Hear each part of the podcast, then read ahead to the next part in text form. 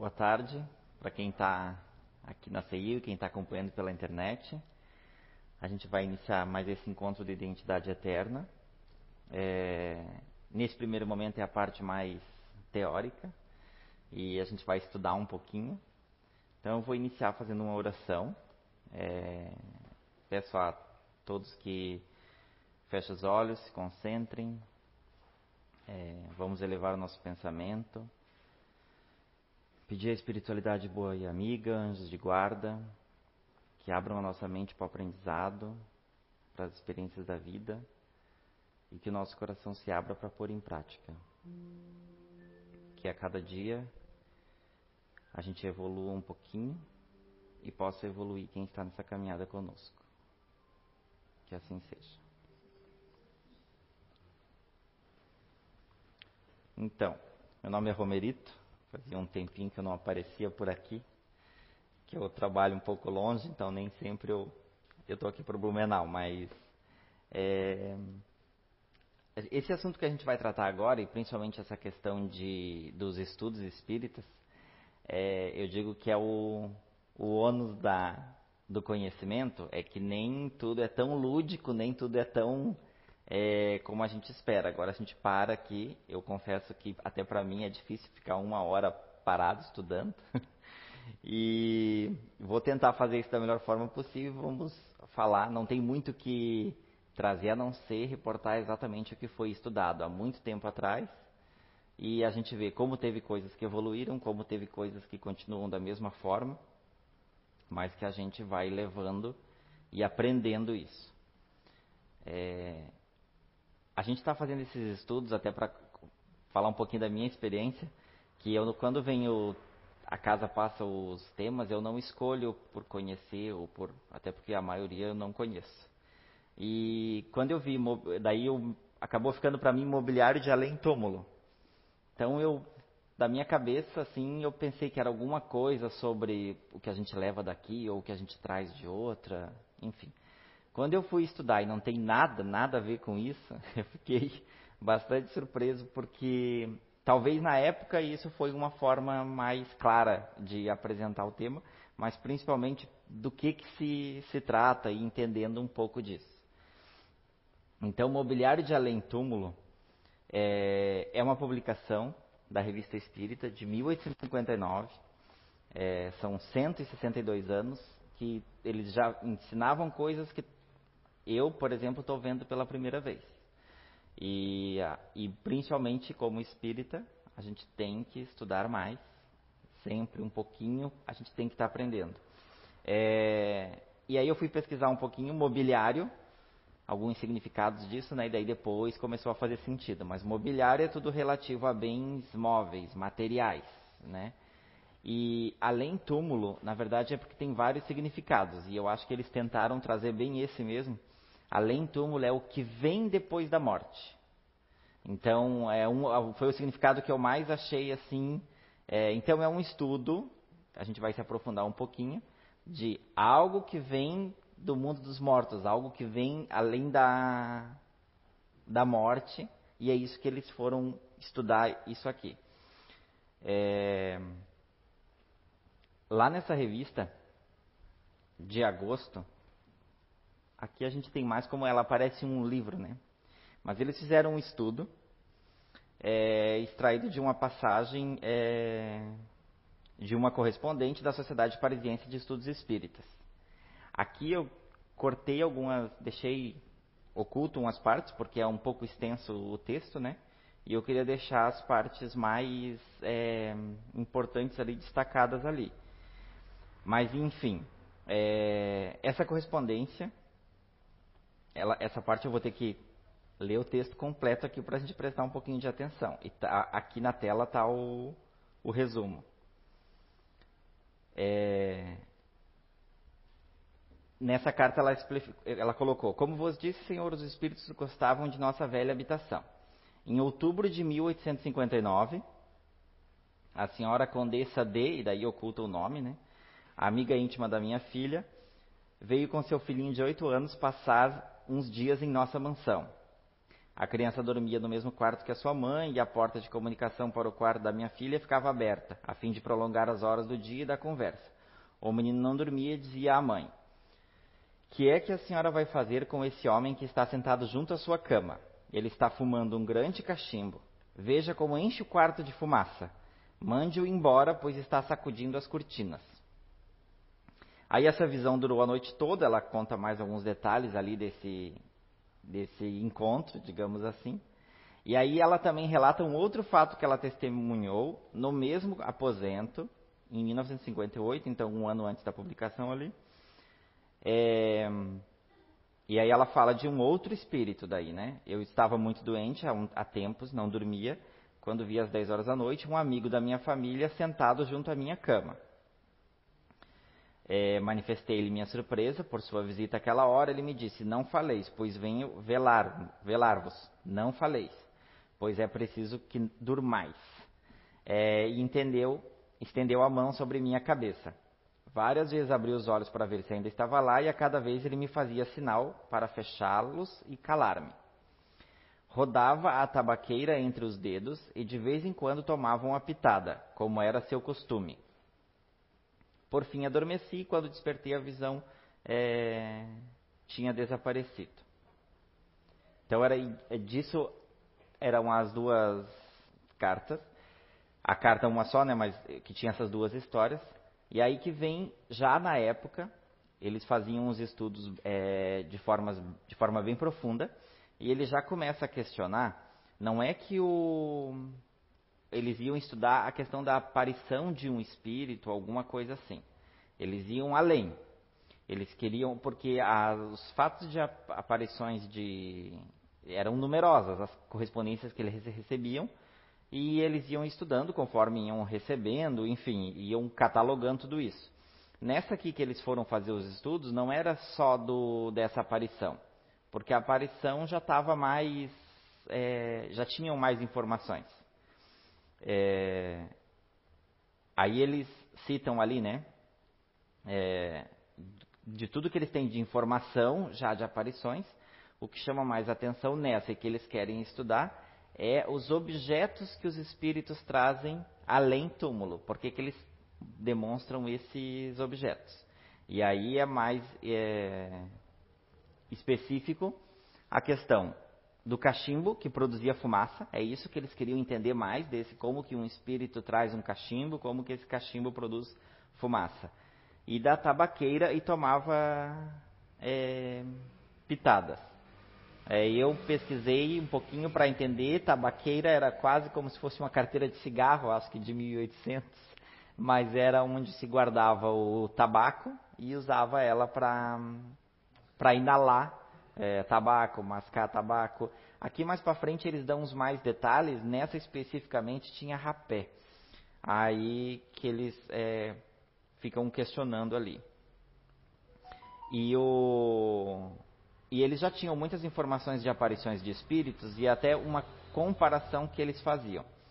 É, o espírito aparece como o vapor aparece da água que ferve, mas não que é o mesmo material. Então, eles queriam deixar bem claro isso. O, o, quando a água ferve, que ela troca de estado e ela vira vapor, e a gente vê o vapor, mas não vê a, a água que tem no ambiente, ou quando a gente sopra no frio, que sai aquela fumacinha, né? É, mas não é que o espírito é feito daquilo, é só uma comparação. E eles queriam estudar e questionar os objetos, o mobiliário mesmo do, do, do além-túmulo. E aí vem uma parte que, é, claro que a gente estudando a partir da, aqui do CEIU, que é uma casa que foca muito mais no conhecimento eu digo, não é nem um conhecimento técnico. E é, ele fala aqui da fé raciocinada, né? Porque o, nessa época eles ainda citam que é, eles estavam sendo criticados na sociedade porque eles estavam avançando os estudos. E tinham críticos que ainda queriam explicações das mesas girantes, queriam que eles estivessem estudando algumas coisas mais até mais palpável assim para que a sociedade via e acompanhava na época, né? E aí cita o seguinte na, na revista: Se alguns críticos nos censuram pelo fato de estarmos avançando, muito na teoria responderemos que ao encontrar uma oportunidade para avançar, não vemos por que deveríamos ficar para trás. Então, na sociedade de estudos espíritas, eles já estavam mais avançados no que eles entendiam que tinham que conhecer mais. A crítica achava que não. Eu trago isso para o dia a dia nosso, que muitas vezes, para quem frequenta um centro espírita, é bem mais fácil o entendimento de, do espiritismo, de alguma coisa assim.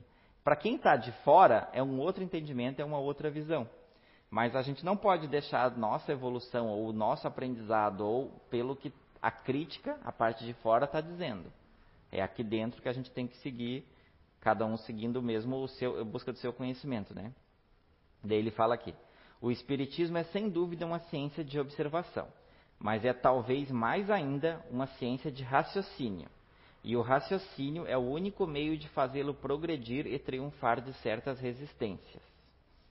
Então, é, as mesas girantes que o Allan Kardec teve conhecimento e a, acabou acompanhando foi em, mais ou menos em 1850, então nove anos antes disso, e ainda se queria mais explicações das mesas, e no meio espírita as mesas já eram só um, uma parte da história que foi estudada e já tinha seu total conhecimento. É, aí eles começam, nessas sociedades, eles faziam as perguntas, como já foi visto em outros é, esses estudos aqui, com alguns espíritos, eles iam fazendo as perguntas e iam estudando as informações que eles tinham, mais a que o espírito trazia, né? E aí eles também citam: é, sabemos, sabemos por experiência própria que não basta pedir bruscamente uma coisa para obtermos. Nem sempre as respostas são bastante explícitas. É necessário desenvolver o assunto com certas precauções. Então eles fazem uma preparação e iniciam as, os questionamentos, né? E aí eles fazem essa conversa que eles têm com o espírito de São Luís é, em junho de 59, uns dois meses antes da publicação, mais ou menos, tentando elucidar o máximo que podia de mobiliário além túmulo. É, são 26 perguntas. Aqui eu não vou ler todas, nem acho que nem assim. É importante ler e conhecer tudo, mas para a gente não ficar, vai ficar um pouquinho, pelo menos para mim, fica muito maçante. E o questionário e o detalhamento. Aí para quem é, é, conhece um pouco e da, também do conhecimento da, dos grupos e tudo que essa casa representa, eu me identifiquei bastante com o espírito de São Luís, porque as respostas dele são bem curtas. É, não tem muita explicação e dizer detalhes. Ele, por que, que eu acho que eles tinham que fazer tantas perguntas? Por causa das respostas corretas. É sim, não, uma pequena frase. Não, não, não é uma questão assim. É, nesse ponto, eu, é que eu particularmente acho que a resposta tem que ser direta e não precisa ir rodeando, rodeando para dar. Eu sei que para algumas pessoas é melhor que venha é, com mais detalhes para dizer o não ou o sim, né? Mas o Espírito de São Luís ele explica bastante, mas ele vai dar umas respostas que é bem curtas. Mas para o entendimento desse mobiliário além túmulo, eu gostei porque fica claro do que a gente já conhece e ao final vocês vão ver que não tem muito o que discutir ou achar que pode ser isso ou pode ser aquilo. Ou é sim ou é não. É, e aí essa conversa começa assim, eles explicam do, do relato, leem a carta em uma é, para o espírito, e aí eles falam da fumaça do cachimbo que a que, que o menino vê, né? E pergunta é, o que era essa fumaça para o espírito de São Luís. Ele responde: uma aparência produzida para o menino. Essa é toda a, a, a resposta. Então, para conseguir mais informações, eles tinham que fazer mais perguntas para descobrir que, o que, que era essa fumaça. Aí também eles já citam outro caso, né? Esse, do outro espírito, e esse espírito tinha uma tabaqueira e tomava rapé. O rapé, eu fui pesquisar aqui porque é um pó fino feito de tabaco juntamente com composto de cascas de árvores, ervas e outras plantas. É, e quando inalado, ele mais para frente eles vão falar aqui, da, porque quando inalado ele vai como um cigarro. Quando você inala o cigarro, a fumaça entra e causa algumas sensações. Eu não sou fumante, mas sei que é, já experimentei cigarro e não entendia como é que alguém consegue gostar daquela fumaça entrando para dentro. Mas cada pessoa é cada pessoa. Então o rapé também causa sensações na hora que é inalado. É, e daí ele pergunta assim: esse espírito tinha uma tabaqueira e tomava rapé. Poderia ele experimentar a sensação que a gente tem ao tomar uma pitada? Não. Essa é a resposta. Então o espírito na aparição é, não vai ali ter as experiências que ele está querendo demonstrar. Ele está mais é, perguntando o que que se não tinha sensação. Então a próxima pergunta. Além, as perguntas são um pouco mais extensas, eu vou dando uma resumida para tentar ver o foco da pergunta. O que era essa tabaqueira entre as mãos do espírito? Aí, já que ele, se ele não, se ele dá a pitada e não sente nada, por que essa essa tabaqueira, né? Sempre aparência. Era para que as circunstâncias fossem notadas. Então, é, o espírito queria que a criança visse ele fumando e exalando a fumaça, queria que ela visse a tabaqueira e tivesse atenção a, a esse detalhe. Aí o no, no desenvolver dessas perguntas ele, eles é, perguntam exi, mais perguntas, né? Existe algo de material nessa tabaqueira? de certa forma, era como se fosse a coisa mais sólida ali da, da aparição, né? Certamente. É com auxílio desse princípio material que o perispírito toma a aparência de vestimenta semelhante às que o espírito usava quando vivo. Então, o, a gente tem que ter a consciência que quando tem a aparição é, espírita, ele é feito da nossa matéria aqui, do, do planeta em que a gente está tá vivendo. A gente não tem essa capacidade de ver e algumas pessoas têm, é, ou, outras não. Mas é matéria física daqui, são alterações em moléculas e energias que vai é, a gente já sabe de outros estudos que vai depender das energias e de quem está ali perto, né? Mas são é, a, o que o Espírito quer deixar claro é que existe, não é uma ilusão mental na cabeça da pessoa que está vendo. Não, aquela aparição de fato ela existe e ela é visível aos olhos físicos. Nesses dois casos que foram estudados, né? É... Aí eles seguem perguntando: As roupas com que se cobrem os espíritos são alguma coisa? Só eu Aí ela diz que é, o espírito tem sobre os elementos materiais disseminados em todo o espaço, na nossa atmosfera, um poder que estás longe de suspeitar. Ele pode, à vontade, concentrar nesses elementos e lhe dar uma, uma forma aparente, adequada aos seus projetos. Então, já naquela data se falava disso, do que o, a gente desconhece o conhecimento ou o, quão elevado ou não está aquele espírito da aparição. Então não, não vai caber a. É que ele queria dizer ali, não vai caber a eles definirem o que que. É, quem pode ou não pode materializar ou não materializar alguma coisa do espírito. E daí ela diz assim, daí quando pergunta das roupas, né, parece que a minha resposta anterior resolve a questão. Não sabeis que o próprio perispírito é alguma coisa. Então a gente tem que ter a consciência que o perispírito existe e é com base nisso que ele vai moldar algumas coisas também para para se fazer parecer aqui com, a, com o que a gente precisa ver. Né? Resulta dessa é, explicação que os espíritos fazem a matéria eterizada sofrer transformações à sua vontade. E que assim, no caso da tabaqueira, o espírito não encontrou perfeitamente acabada.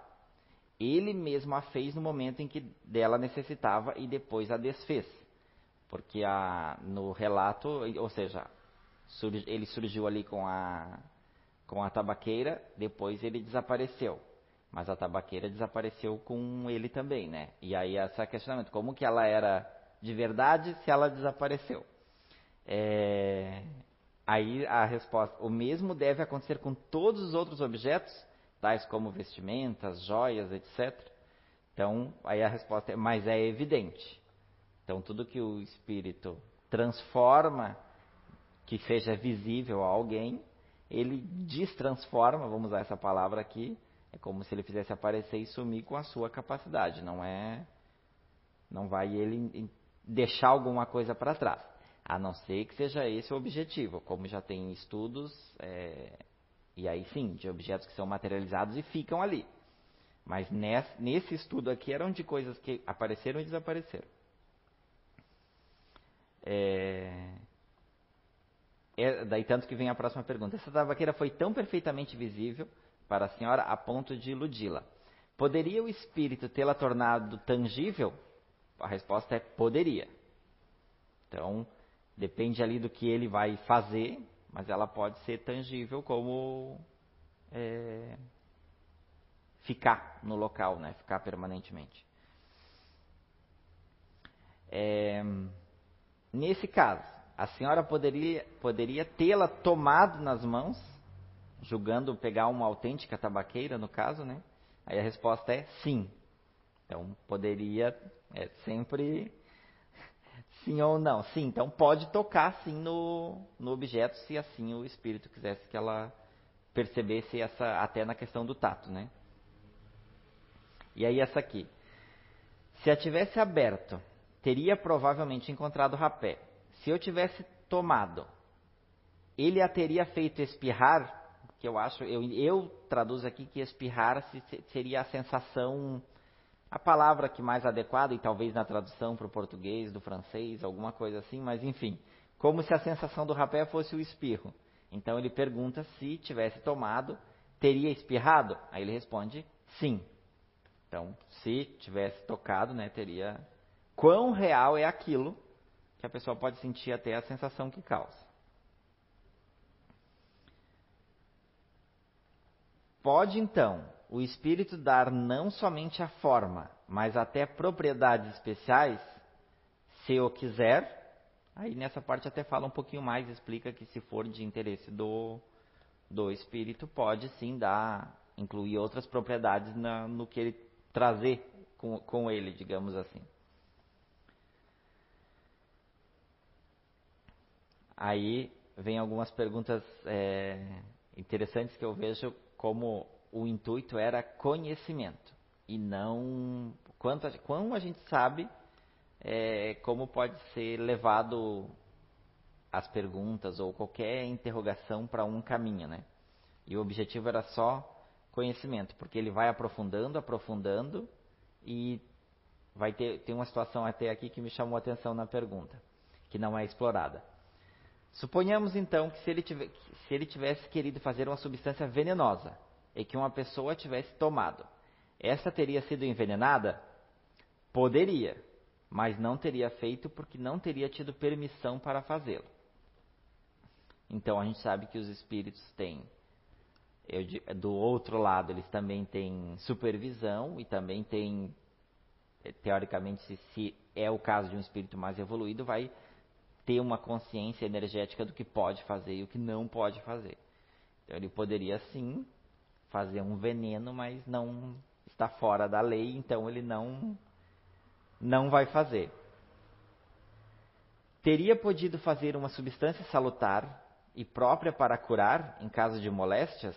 Já houve esse caso? Aí responde sim, vírgula, muitas vezes. Aí eu, nesse ponto, para mim, o exemplo mais claro é a própria da água fluidificada, né? Que a gente sabe que ali tem componentes que não foram é, todos feitos por nós, né?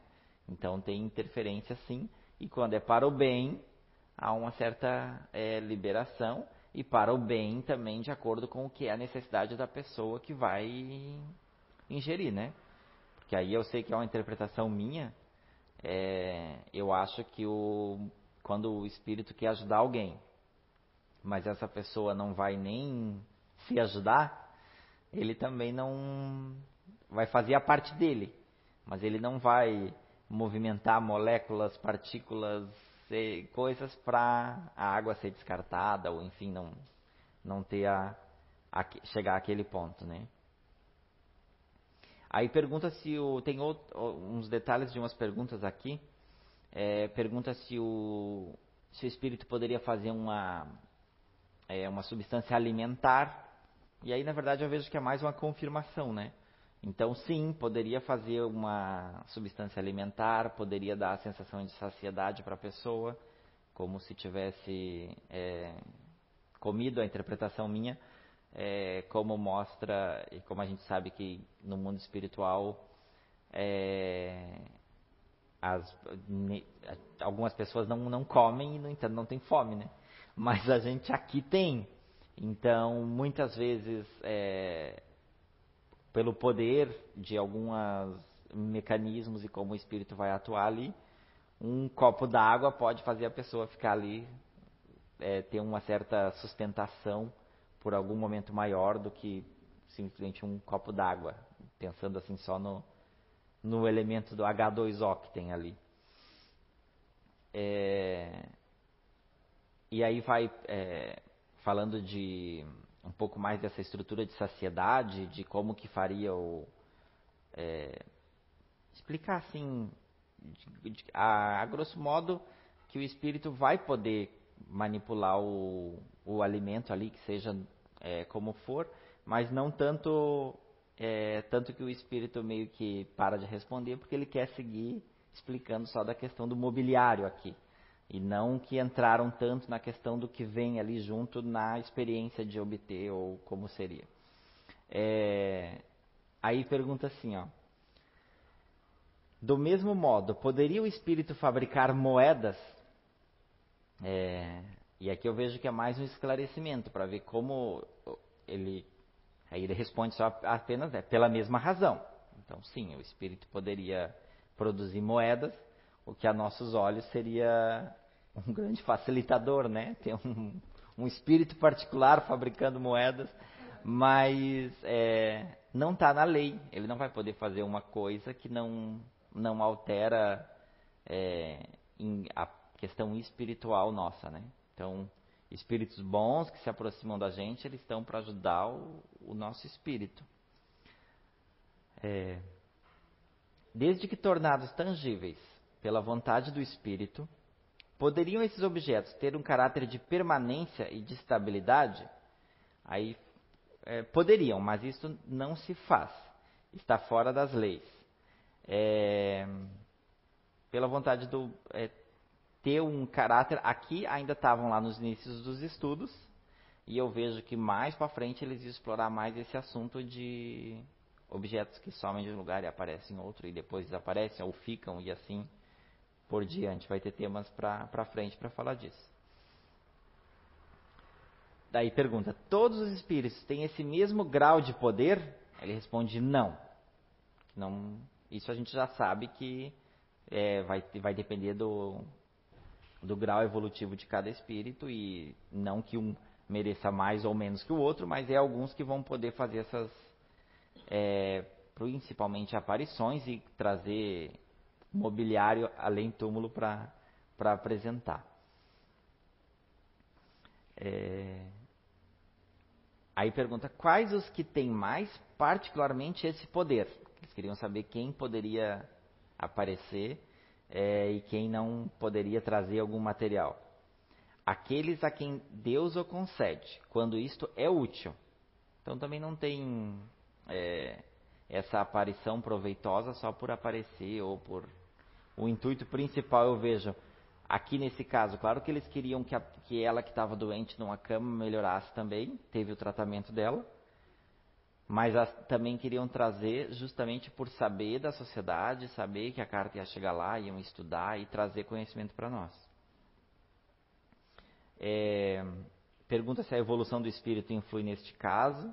Aí explica basicamente que quanto mais elevado, é, mais facilmente vai poder fazer, e quanto menos elevado, mais dificuldade vai ter.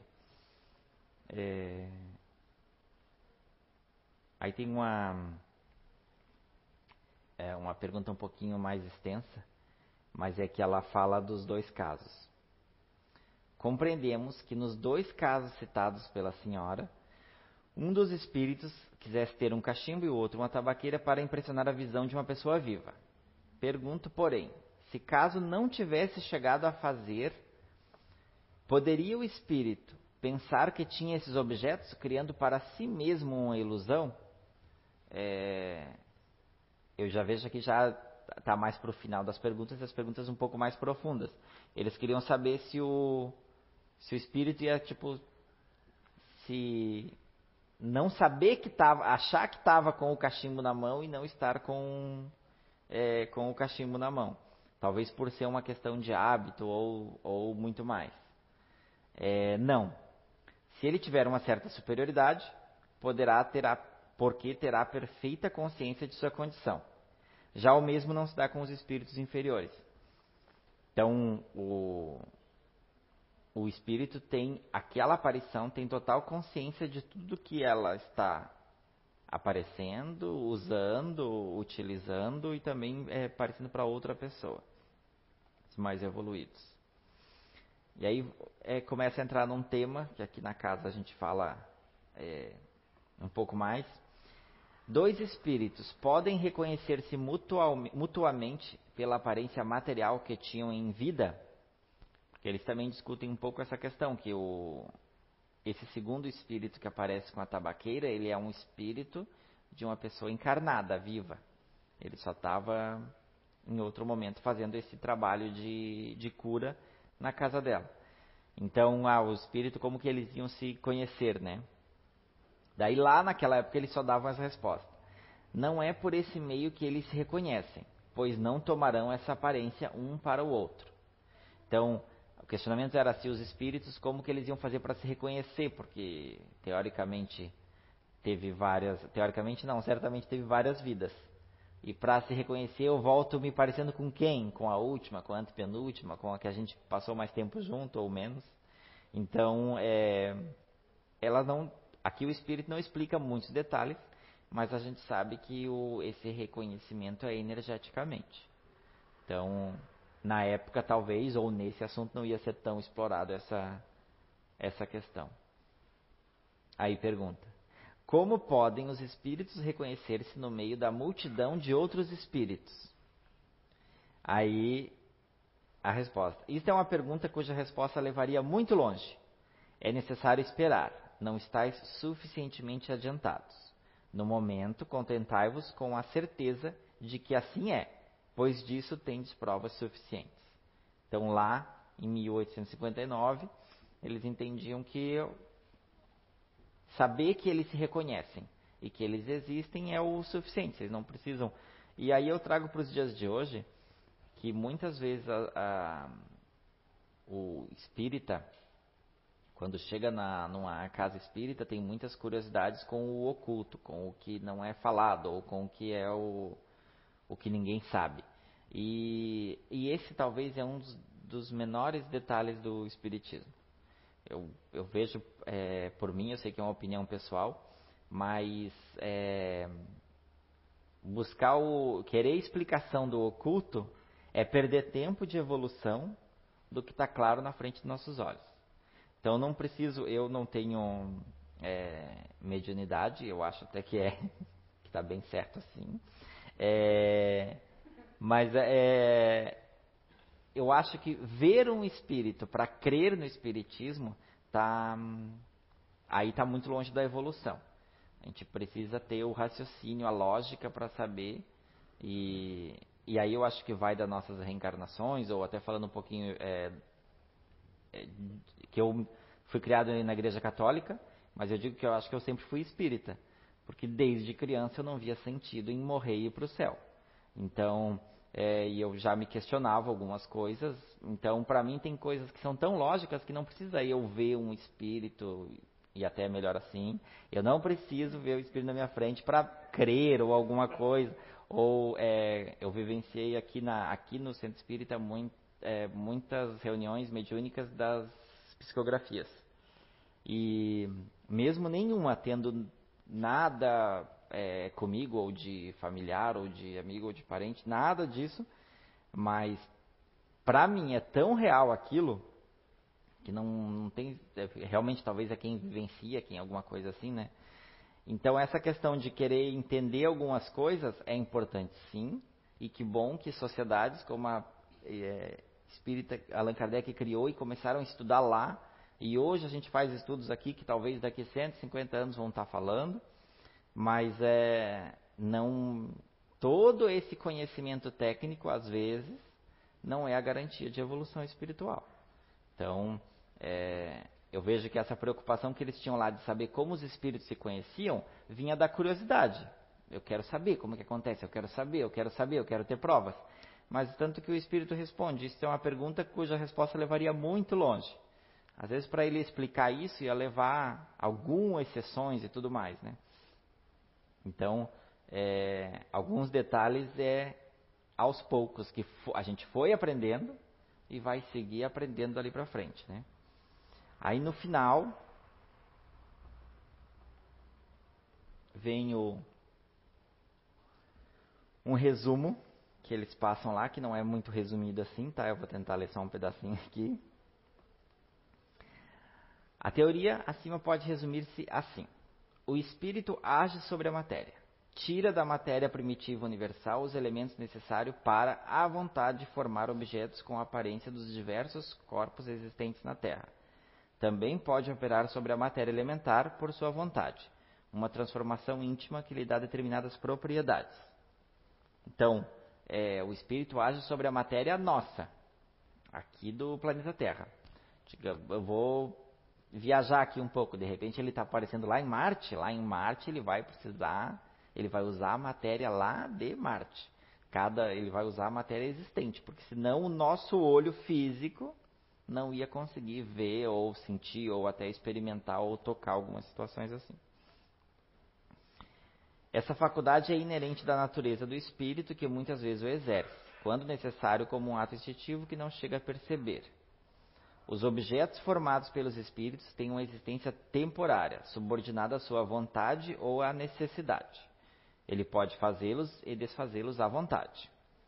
Em certos casos, aos olhos das pessoas vivas, esses objetos podem ter todas as aparências da realidade, isto é, tornar-se momentaneamente visíveis e até tangíveis.